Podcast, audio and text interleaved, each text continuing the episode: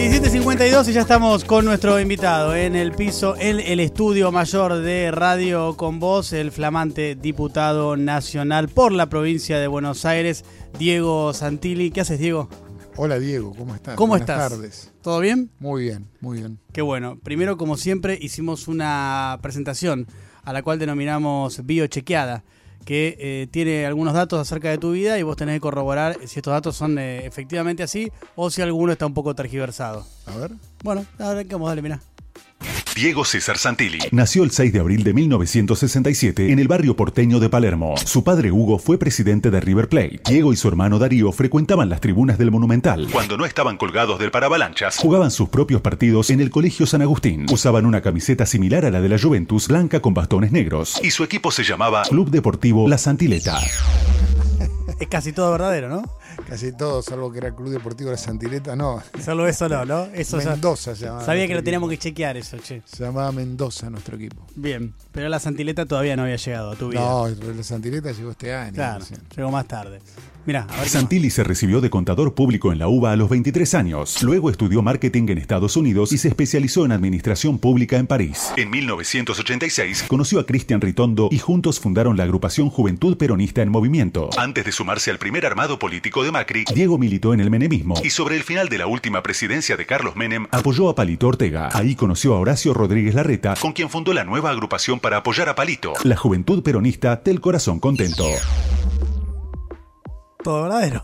Esto sí, cercano, te diría, casi cercano. Sí, sí, sí. sí. Cercano. No, no está tan mal. No está tan mal. Está mal, pero no tan mal, diría Guido Casca. Sí. Diego estuvo casado con la periodista Nancy Pasos, con quien creó la Fundación Cultura Alimentaria por una nutrición inteligente, responsable y segura. Tiene tres hijos, Teo, Nicanor y Tonio. Desde 2014 está casado con Analía Mayorana. Santilli fue director del Banco Ciudad, diputado, senador, legislador, ministro y vicejefe de gobierno, entre otros cargos que le dan más de 20 años de trabajo en el sector público, lo que Milei definiría como un castus politicus maximus. Es todo cierto, ¿no? No, no tanto, porque yo tengo mi actividad privada hace muchísimos años. Claro. Desde que trabajé en Estados Unidos y volví para acá, siempre mantuve mi actividad privada. Entonces, lo del Castus. eh, Pero viste que a mi ley no, no, no, no, no toma en cuenta eso. A ver si ya te ven en el Estado trabajando, ya está. Bueno, Lo que pasa es que ahora es un problema porque él ahora es diputado. Por supuesto. Bienvenido, como diría la Castus. ¿no? Pero no, no. Tengo mi actividad privada. Siempre la tuve y la sigo teniendo. Muy bien. Eh, uno más queda.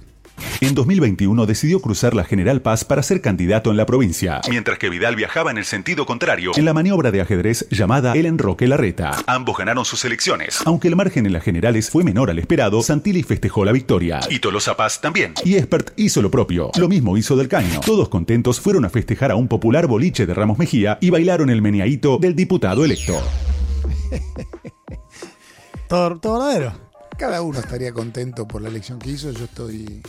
Nosotros estamos muy contentos porque nunca el peronismo desde 1983 a la fecha había perdido una elección unida, que es otra de las cosas que empezamos a ver en, en el mundo y que en la Argentina empieza a reflejarse, son las coaliciones. Mm.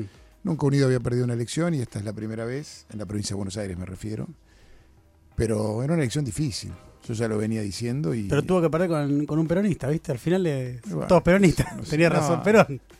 No, no, no, yo creo que hicimos una gran elección, yo estoy contento por el trabajo que hicimos.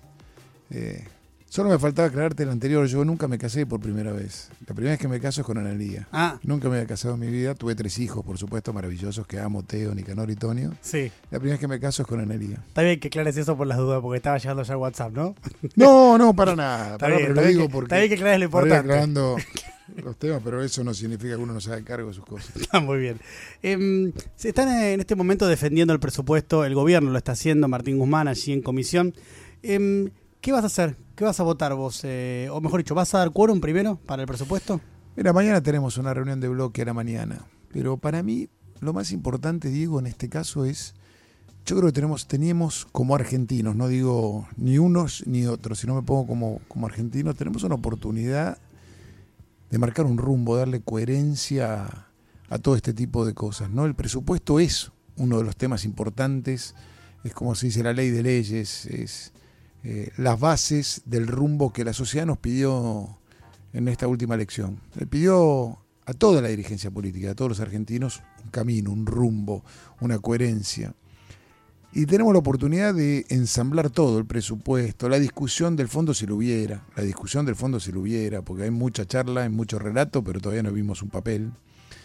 Digo, un presupuesto plurianual, como yo escuché hablar al gobierno nacional y que nunca sabés de qué se trató. Hace tres semanas que hablaron de un, de un presupuesto plurianual y no sabés de qué se trata, no hay un papel, no hay, no hay un concepto. Entonces solo, solo hay un relato. A mí me parece que hay una oportunidad, una oportunidad de sentar al oficialismo a la oposición a a darle un sentido a un presupuesto que vaya en el marco de un rumbo general de la economía, de la generación de trabajo, de producción. Tenemos que producir en nuestro país, generar trabajo, exportar, eh, darle seguridad, educación. Es lo que nos ha pedido la sociedad. No lo veo de esta manera encarado como, un, como una parte de un todo importante. Y ese me parece que es el desafío que teníamos. No, lo veo por la manera en la que lo están llevando adelante que, que estemos discutiendo eso. ¿Pero de mínima quórum van a dar para discutir eso en el recinto?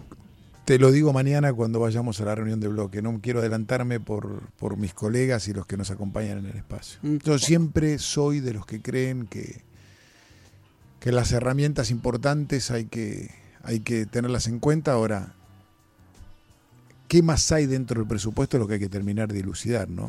No, te preguntaba porque, de acuerdo a lo que vos decís, en definitiva, Ustedes pueden estar a favor o en contra, pero si dan el debate en el recinto pueden quedar bien claras y públicas las posiciones, ¿no? Tanto de ustedes como el del gobierno con respecto a los puntos de diferencia que tengan en relación al presupuesto. Tal cual, tal cual. Es una manera de, de, ponerlo de cara a la sociedad, de, de poder determinar de expresarlo, pero a esta altura vos sos parte de un cuerpo colegiado y en un cuerpo colegiado tomamos decisiones colegiadas, o sea, mm. eh, yo soy de los tipos que hasta le voté un presupuesto Ibarra, imagínate. Entonces, cuando no tenía mayoría para poder gobernar, solo tenía tres legisladores. Hmm. Entonces, yo soy de los que cree que las herramientas fundacionales tienen que estar. Ahora, ¿qué tiene adentro el presupuesto? Es el debate que nosotros tenemos que tener. Si, si viene aumento de impuestos o no, si vienen un montón de cosas que, que, que hay que esclarecerlas. Con respecto a un tema que acabas de tocar también y que se va a debatir más temprano que tarde en el Congreso de la Nación, que es el del acuerdo con el Fondo Monetario Internacional, eh, ¿cuál es tu postura al respecto? Esto es lo increíble. Hace dos meses que estamos discutiendo mm. cuál es la postura de la oposición o de cada una de las personas que integran los diferentes estamentos del legislativo cuando no sabemos de qué se trata. Entonces, cuando haya un papel, te digo. Segundo, cuando haya un criterio unificado. Porque vos esta semana viste al presidente y la vicepresidenta eh, discutir con el fondo mientras que el ministro Guzmán estaba tratando de acomodar, la semana pasada, perdón, tratando de acomodar la discusión o no con el Fondo Monetario. Entonces no se sabe de qué estamos discutiendo. Estamos todos debatiendo, ¿vamos a acompañar o no vamos a acompañar? ¿Vamos a tratar o no vamos a tratar? Y no sabemos de qué vamos a, qué vamos a tratar. Mm. Papel arriba de la mesa, una propuesta clara y contundente y lo analizaremos. ¿Vos crees que hay que pagarle al fondo o crees que hay que ir al default? Yo creo que nunca tenés que ir al default lo que no significa que tengas que hacer una negociación fuerte, contundente para defender tus derechos o tu visión, pero el default te lleva a donde estás, como país. La falta de credibilidad. Digo, ¿qué es el fondo para el que nos está escuchando? ¿Qué es el fondo? El fondo son los países del mundo asociados. Argentina es socia del fondo. Argentina no puede mirar por el costado de algo. Y el fondo, en definitiva, acude para ayudar, prestar, poner el título que quieras a los países que más problemas tienen. Y el fondo cuando te ayuda, te ayuda mucho más barato que un banco. Un banco te sale el doble la tasa de lo que te paga el de lo que te, de lo que te pide el fondo. Entonces, tiene que ver con eso. Ahora después, vos como país tenés que ver qué es lo que puedes hacer frente, de qué manera lo puedes hacer frente y de qué manera podés llevarlo adelante. Pero el fondo, la Argentina es socia del fondo. Es parte del Fondo Monetario Internacional. Lo que tiene que definir es cómo lo quieres llevar adelante y cómo lo puedes llevar adelante, pero de ninguna manera nunca hay que defoltear. ¿Y no crees que es un problema que, em, y esto tiene que ver con el espacio político en el que vos estás, que eh, Mauricio Macri haya traído de vuelta el fondo a la Argentina? Te lo pregunto en este sentido, en el sentido de los condicionamientos que se dan ahora para la política argentina, que tendrán ustedes el día de mañana también si recuperan el gobierno nacional en el 2023 que ahora ya son muy difíciles de sortear. Yo te diría que no se pueden. A lo que uno puede ahora negociar, este gobierno y el que venga, de, qué manera, digamos, eh, eh, navega en esta incomodidad, pero la incomodidad de tener al Fondo Monetario ya de vuelta acá, revisándote las cuentas, estándote encima y demás, ya no, no podemos zafar de eso. Si no queremos ir un default, ¿no? Pero te hago una pregunta, Diego. Cuando vos sos un pyme y vas a pedirle plata a un banco, el que te guste, si querés el menos progre, el más progre o el más el internacional que haya, Mm. ¿no te pide condiciones un banco? Y te dice, ¿cómo me va a pagar lo que le voy a prestar? ¿Contra qué garantías me lo va a dar? Es lo mismo. Mm. Nada más que esa escala nacional. Entonces, Claro. yo sé que es un título la discusión. El Fondo Monetario Internacional. Cuando vos le pedís plata a los inversores, cuando vos emitís LELIX del Banco Central, ¿qué es eso? Ujú. Es lo mismo. La garantía es el Banco Central. Pero no es lo mismo. Bueno, a ver. ¿Cómo no es sí, lo mismo? sí en cuanto si no la a podés pagar, ¿qué claro, vas a hacer? sí en cuanto a alguien que te va a reclamar eso, pero Te- Te va a reclamar la sociedad, ¿eh? Porque te- se la está sacando a los jubilados, se la está sacando Está bien, a los está bien. Eh, eh, por supuesto que tenés que cumplir y estamos de acuerdo en eso y por eso funciona el sistema financiero, ¿no? Eh, ya sea el Banco Central o el Fondo Así Monetario. funciona el mundo. pero diría. vos, pero vos como dirigente político que sos y con experiencia sabés que no es lo mismo tener la espada del Fondo Monetario Internacional en la cabeza que tener, no sé, la del Banco Central, si querés para ir a tu ejemplo. Son dos cosas distintas. Yo te hablo como dirigente político del condicionamiento que esto le da a la política argentina en los próximos años. Pero a mí me parece, bueno, si le da el condicionamiento a la política argentina en los próximos años, tiene que ser una discusión de consenso. E imagino que si vos lográs un acuerdo con el Fondo Monetario, y es un acuerdo responsable, razonable, eh, seguramente tengas un consenso amplio. Pero eso depende de saber de qué estamos hablando y de poder poner arriba de la mesa lo que estamos hablando. ¿O por qué se toma deuda? ¿Por qué toma deuda un país? Por dos razones centrales. Porque tiene que pagar una deuda anterior que tiene un vencimiento. O porque tiene un déficit. Hmm. El déficit te genera o emisión monetaria o deuda. Digo, es el- ¿Cuál es la madre de los problemas o el problema central? Es un déficit que tiene un país. ¿Por qué tienes déficit? Porque gastás más de lo que generás. Digo para el que nos está escuchando, porque si no tenés que, tenés que hablar como economista. Gastás más de lo que generás. Me parece que la oportunidad que tiene la Argentina es de poner una nueva política de Estado arriba de la mesa. Yo siempre digo, la- eh, si hay algo que hemos sostenido los argentinos durante 38 años es la democracia, que es una forma de vivir, una forma de gobernar, una forma de salir adelante como país. ¿Por qué no ponemos arriba de la mesa otra política de Estado que sea la de la producción?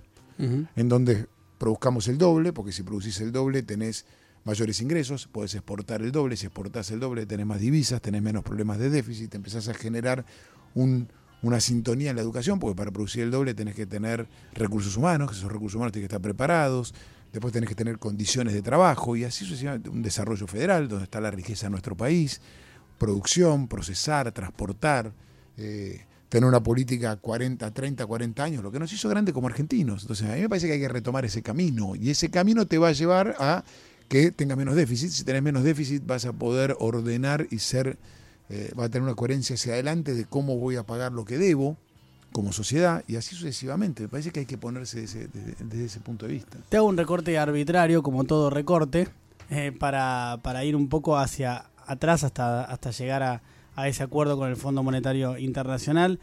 También se llega a ese acuerdo con el Fondo Monetario Internacional porque el gobierno de Mauricio Macri toma algunas decisiones eh, equivocadas, ¿no? Cuando vos- bueno, cuando vos revisás eh, la- la- los últimos años o, lo- o los años del gobierno de Mauricio Macri antes de llegar a el Fondo Monetario Internacional, lo que ves es que había una creencia de que el déficit fiscal está producido únicamente, básicamente de manera unicausal, por la emisión monetaria. Entonces se había fijado una política desde el Banco Central de la República Argentina de tasas muy altas, altísimas, que generaron que hubiera un montón de gente con posiciones en bonos argentinos, en letras del Tesoro también, y que eso hizo que un día los que estaban con todo, todo eso en su poder dijeron, ¿sabes qué? Nos vamos. Y se lo llevaron. Y cuando se lo llevan, se produce la corrida cambiaria y teníamos... Digo esto porque me interesa y coincido con vos con lo de la producción y demás, y ahora quiero pasar a eso.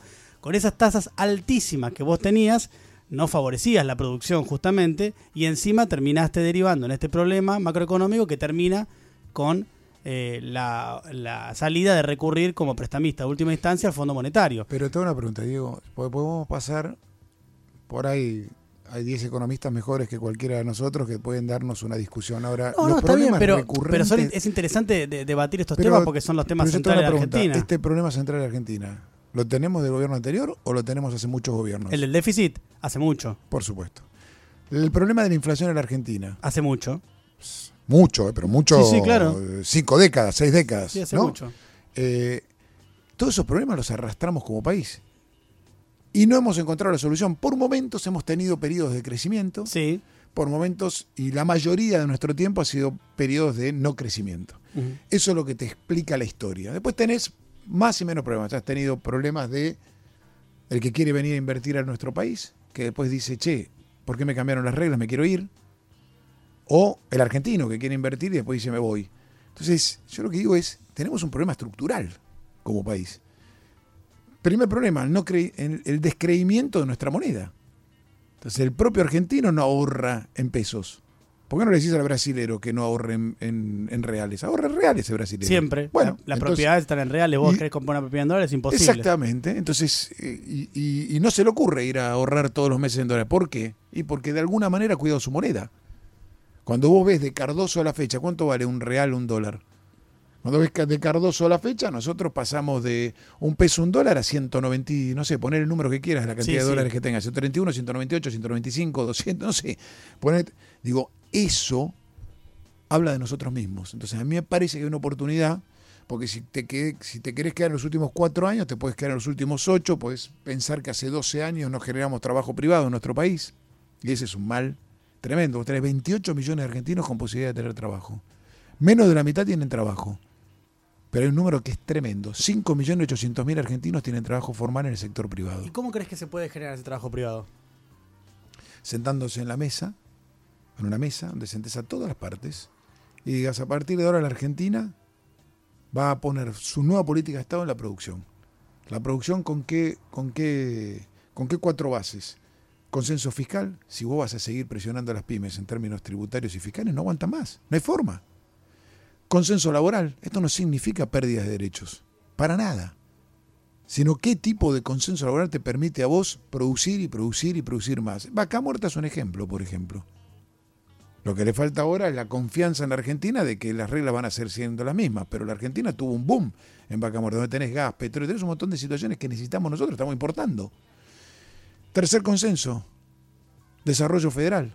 La Argentina tiene riqueza en todo nuestro país, donde está la el, área, el núcleo duro de la producción agropecuaria, tenés, eh, tenés la minería, el litio, tenés este, vaca muerta, tenés eh, las costas, tenés un montón. Bueno, desarrollo federal. Para desarrollo federal vos tenés que poder producir, porque tener vaca muerta sin producir, mañana cambia el sistema energético mundial y tenés otra realidad. Hay que poder procesarlo, producirlo, procesarlo y transportarlo, rutas, caminos, puertos, aeropuertos.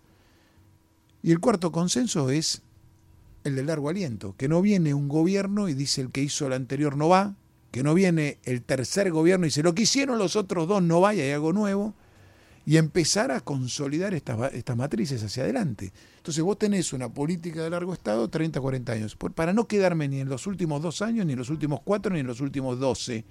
Digo, pongamos eso arriba de la mesa y por eso para mí el presupuesto es una oportunidad, para empezar a ponerle un rumbo y un camino.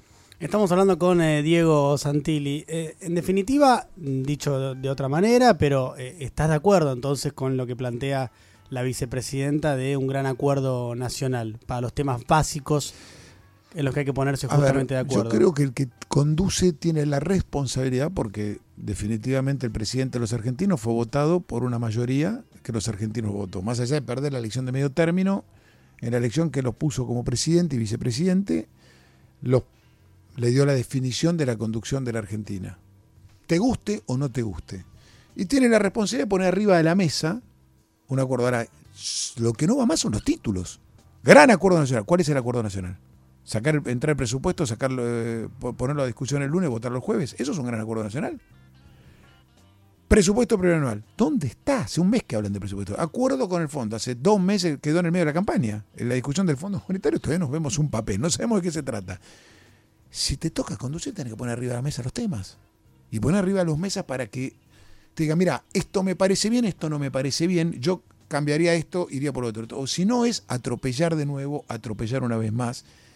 Y yo creo que hay una oportunidad para hacer las cosas de manera distinta.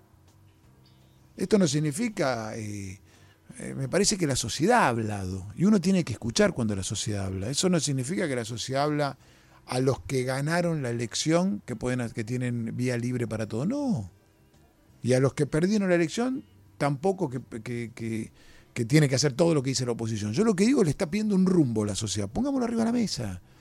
Porque, ¿sabes qué queremos todos los que estamos acá? Que la gente tenga laburo, que la gente viva más segura, que los chicos estén en las escuelas y puedan estudiar y aprender porque van a tener mejores oportunidades en la vida. Se trata de volver a nuestros orígenes.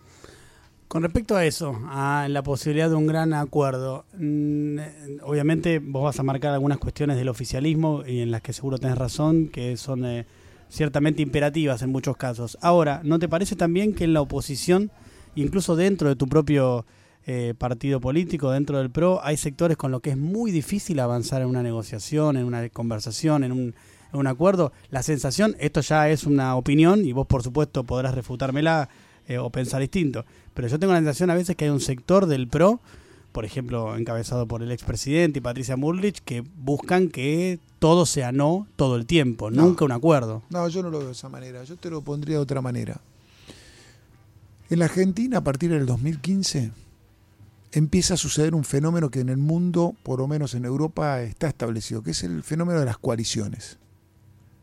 El Cambiemos llega como una coalición de gobierno. Sí eh, que expresa a diferentes partidos políticos con diversidad. Mismos valores, pero diversidad. Diversidad significa que uno puede pensar distinto al otro, que nos une un mismo valor, pero que hay diferentes pensamientos o abordajes, si me preguntas, o matices. Lo mismo le pasa al gobierno actual. Cuando el oficialismo actual, encabezado por el presidente y la vicepresidenta, llegan al gobierno, llegan desde una coalición. Claro llegando a una coalición donde, con el Frente Renovador, este, la Cámpora y diferentes espacios. Ese aprendizaje que es nuevo en la Argentina, en nuestro caso lleva seis años, en el caso del oficialismo lleva dos años, expresa un, un camino, un, rumbo en el que hay que mejorar, crecer, adaptarse. Entonces vos lo ves expresado en películas como Borgen o en la, en la coalición de Alemania con Scholz que intenta buscar... Bueno, esa es la modernidad, eso es lo que ha venido. Y eso implica también tener dentro de tu propio espacio, espacio de coalición diferentes miradas. Y hay que aceptarlo y tolerarlo. Ahora, lo que exige sí es encontrar un rumbo. Porque vos escuchás o mirás en Europa y se discutan, no sé, yo por ahí la palabra matiz es un poco eh, pequeña, si vos me preguntás. Pero no hay un abordaje sobre el capitalismo. Acá discutimos el origen. En Europa no discuten eso. Yo te hago una pregunta. ¿Vos escuchaste alguna vez a un ruso plantear que van a cerrar el grifo de la venta de, la exportación de petróleo? Si son las divisas con las que viven. ¿Vos escuchaste alguna vez a un chino que no va a exportar este, teléfonos o chips o todo lo que produce China? No, en la Argentina discutimos la exportación de, de la carne, del maíz, discutimos todavía sus orígenes. Entonces, y no estoy tirando palo para ningún lado, estoy diciendo que le tenemos que poner un aprendizaje a las coaliciones políticas de los diferentes matices donde hay diferentes visiones. Y eso exige a cada uno de los que lidera poder poner arriba de la mesa temas que sean un poco más arriba de la discusión propia de cada uno de los espacios. Yo creo en eso y creo que la Argentina vino para quedarse esto. Y hay que poder llevarlo hacia adelante. Ahora, eh, de seguro que va a haber mucha gente que va a coincidir con vos en que eh, los grandes temas de Argentina son los que verdaderamente importan y hay que darle bola a eso y sobre todo en un momento de tanta crisis y tan delicado como el que estamos atravesando porque la verdad es que es un momento sumamente delicado, ¿no? El que estamos eh, viviendo.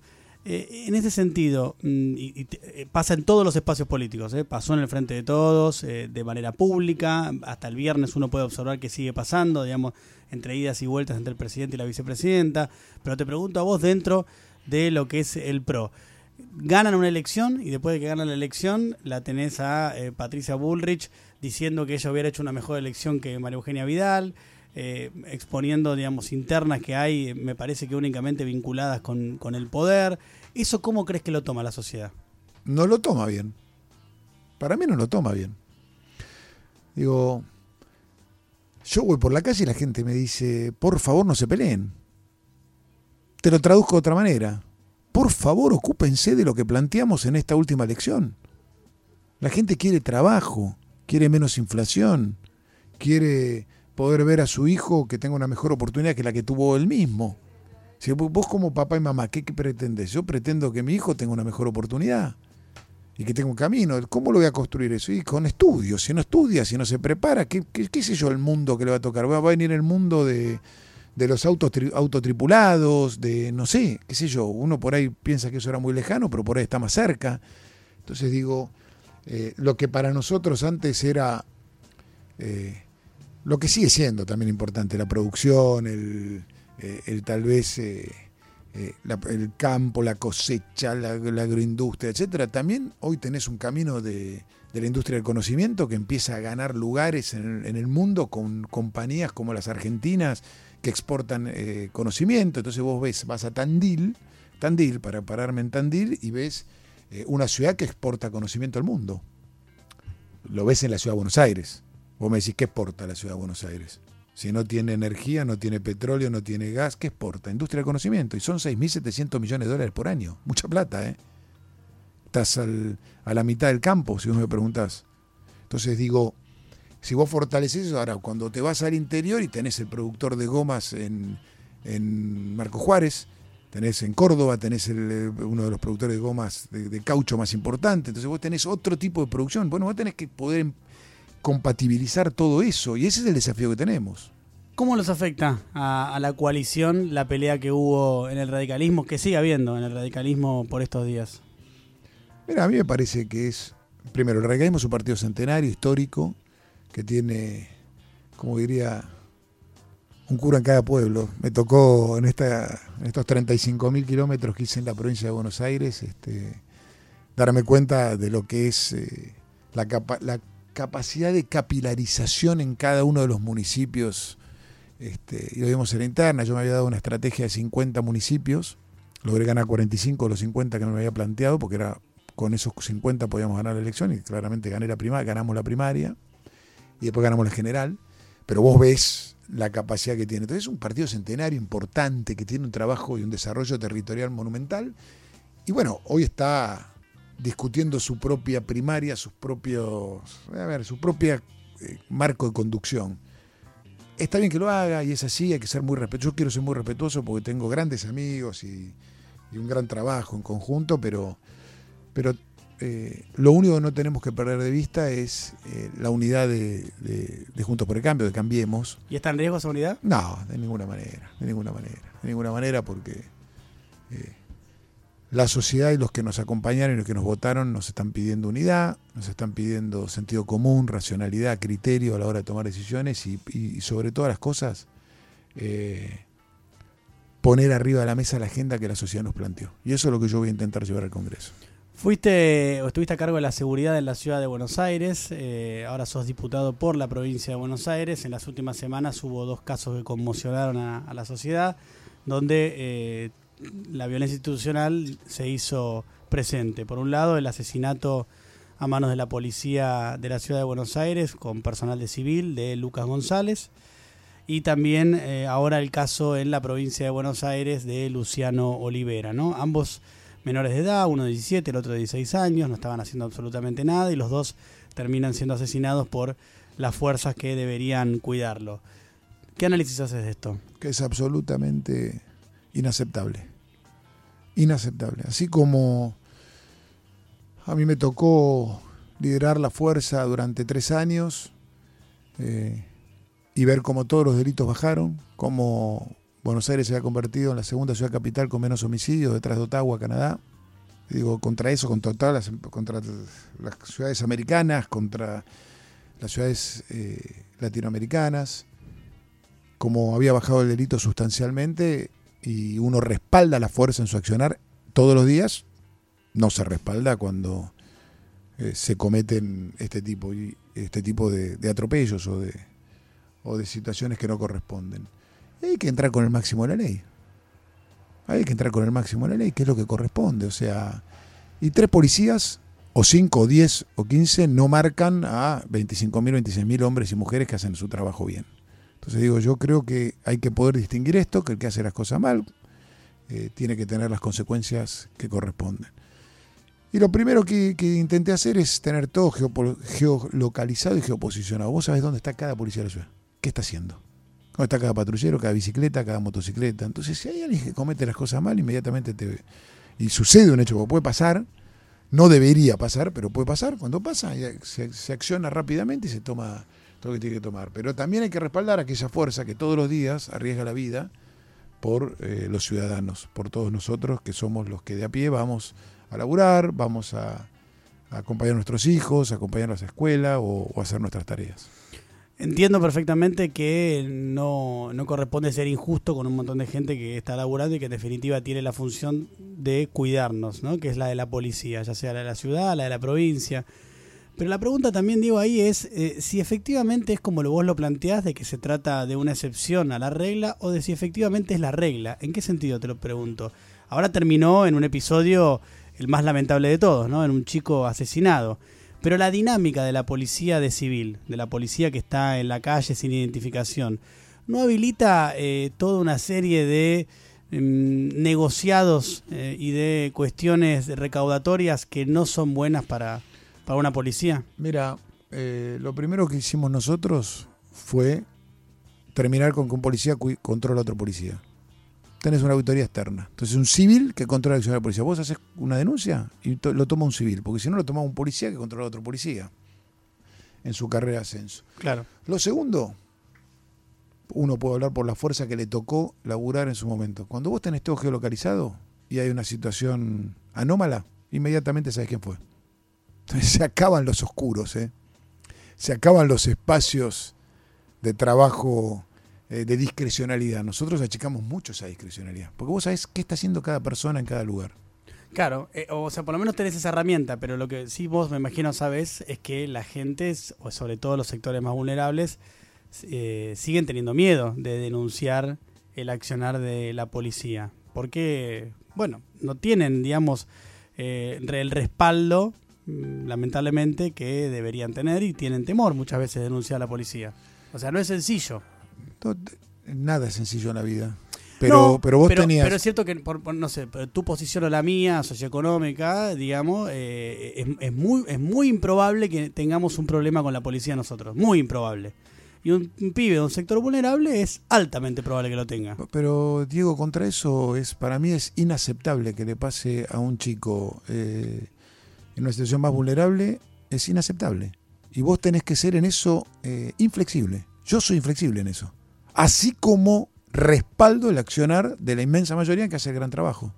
Porque si no, no, porque si no, no cambian los delitos. Porque si no, a ver, yo me puedo quedar en, en, las cosas malas, pero ¿qué pasa con las cosas buenas? ¿Qué pasa con los delitos, cómo se desplomaron? Pueden mirar el mapa del delito, que es público. Antes vos tenías un solo mecanismo de denuncia. Tenías que ir a la comisaría donde te había sucedido el hecho. Imagínate vos habías tenido un hecho traumático, tenés que ir a la comisaría donde te mira el mismo tipo que habías tenido un hecho traumático. Ahora la denuncia la puedes hacer en cualquier lado, la puedes hacer por, por WhatsApp, la puedes hacer por, por mail, la puedes hacer el 911. Tenés siete mecanismos de toma de denuncia. Eso es transparencia, eso es quitar discrecionalidad. Así todo puede haber. Y sí, tenés algún contador que, que hace la cosa mal, tenés abogado que hace la cosa mal, tenés alguien que. Y sí, puede pasar. Ahora, si pasa, tenés que ser inflexible. Entiendo eso, pero te insisto con esto. ¿No tiene que ver con una cultura? El verdugueo, el verdugueo eh, de la policía a los sectores vulnerables, a los pibes de los sectores vulnerables. ¿No tiene que ver con una cultura que hay que cambiar? Porque digo, planteado así como vos me lo planteas, está bien, en caso extremo puede ser una excepción. Digo, no hay tantos asesinatos, digamos, en la ciudad de Buenos Aires por parte de la policía a eh, a, a, a, y cuando lo hay, le tenés que caer con la máxima de Por la eso, ley, ¿eh? por eso. Ahí estamos hablando, estamos hablando, del caso extremo. Pero yo te hablo de la diaria, de la cotidiana. ¿No te parece que hay ahí un problema cultural de, eh, de la fuerza de pero la corporación con el tema de cómo, cómo, cómo vincularse pero con Diego, los pibes? Una... ¿Vos, ¿Vos vas a la cancha? Sí.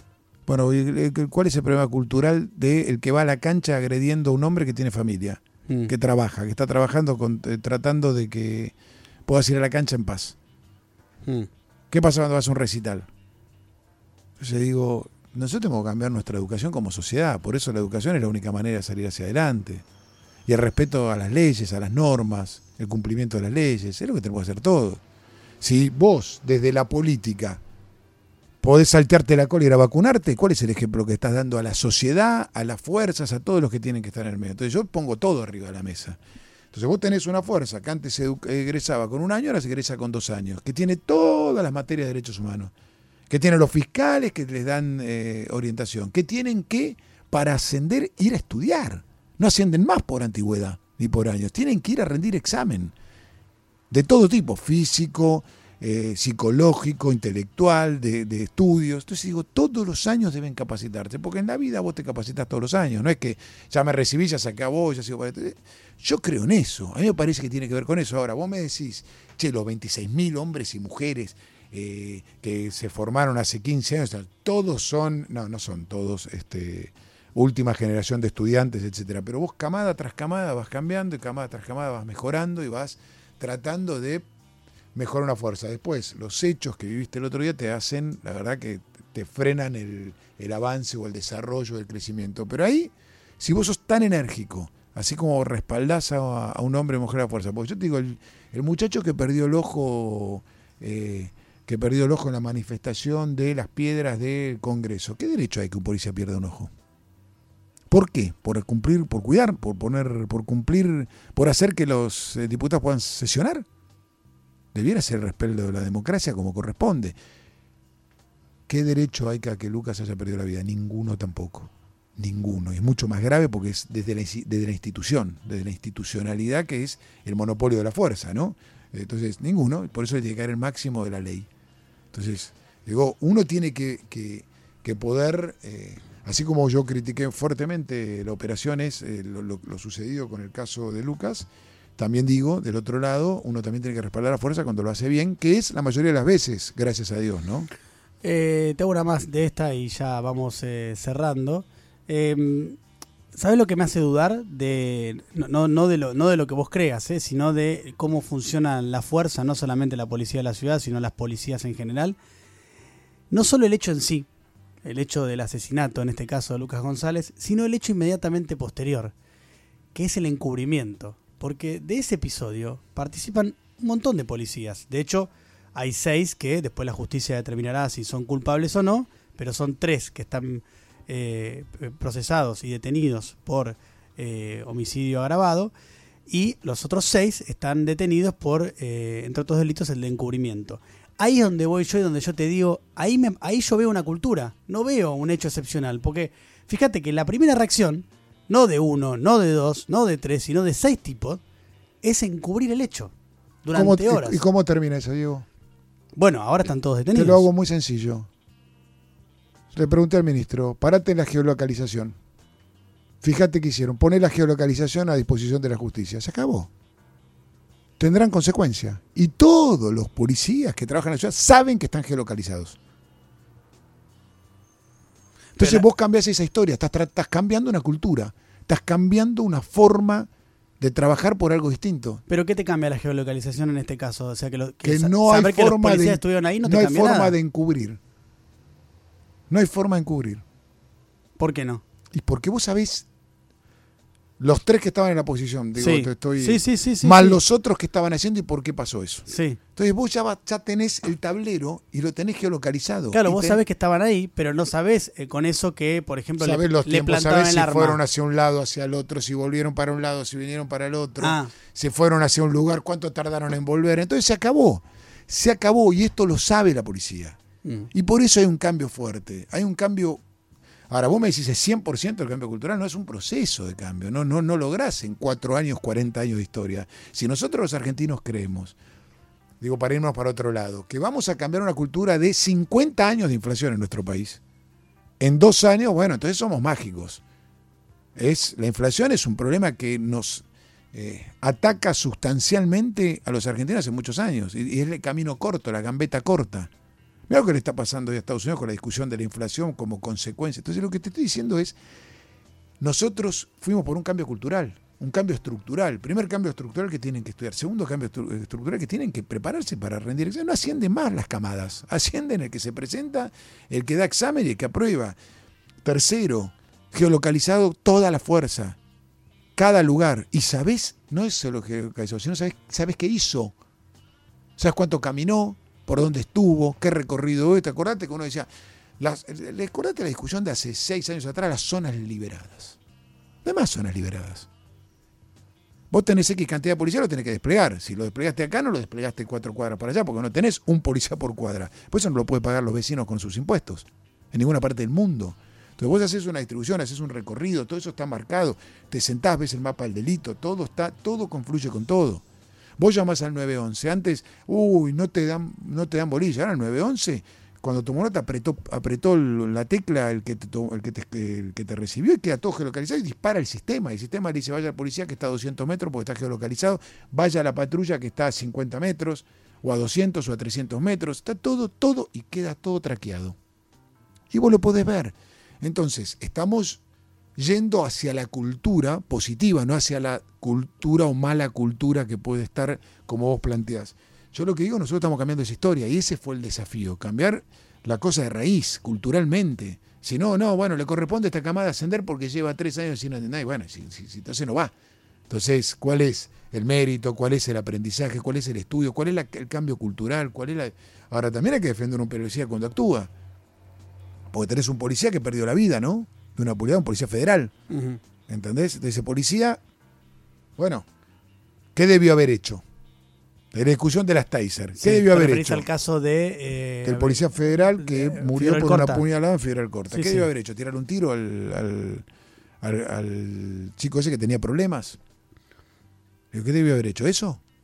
Que me lo encontré, encima me encontré al hermano que me contó que su hermano que tenía problemas, etcétera, etcétera. Pero digo, ¿qué debió haber hecho? ¿Tirarle un tiro? Para que no muera el policía. Todo el mundo, en el mundo, no en la Argentina. El protocolo es a 7 metros de distancia una persona con cuchillo, porque atraviesa el Kevlar. Distinto a la bala que la. Entonces, el policía tiene que estar a 7 metros y nunca puede perder la distancia de 7 metros. Si pierde la distancia de 7 metros, el policía tiene que actuar. Entonces, ¿qué, qué tiene que haber parado? Si tenés una taser, podés inmovilizar, que es una arma de baja letalidad, inmovilizar sin tener que usar un arma de fuego. Y si no, ¿qué tiene que hacer el policía? ¿Salir corriendo con una persona con cuchillo? ¿Qué haces con un delincuente que te, que te esgrime un cuchillo? No era el caso este de una delincuente, sino ¿qué haces con una persona que un cuchillo? Es un arma letal. ¿Qué haces? ¿Lo dejas que avance? Pues entonces tenés que llamar aquí 153 policías, un franco. No es así. Porque esa persona con ese cuchillo, un delincuente, pudo haber matado a una persona. Entonces, digo, no era el caso del delincuente ese que yo estoy hablando de Figueroa Corta. Lo que digo es, ese tipo de cosas están resueltas en el mundo. En el mundo están resueltas, hay un protocolo, se actúa. el caso de los personales civiles que están, no actúa bajo protocolo, entonces tiene las consecuencias que tiene que tener. Digo, ahora hay que luchar contra ese cambio. Para mí es un cambio estructural, que nosotros lo dimos. Y quiero decirte una cosa, ¿vale la pena? No por el caso que no debió haber sucedido Lucas. Vale la pena porque todos los delitos bajaron, porque los homicidios bajaron como nunca. Segunda ciudad capital del continente americano. Vuelvo a decirte algo porque, digo, siempre nos quedamos con las malas. Digo, menos homicidios, menos delitos, menos robo, menos hurto que no me pasaba desde 1995.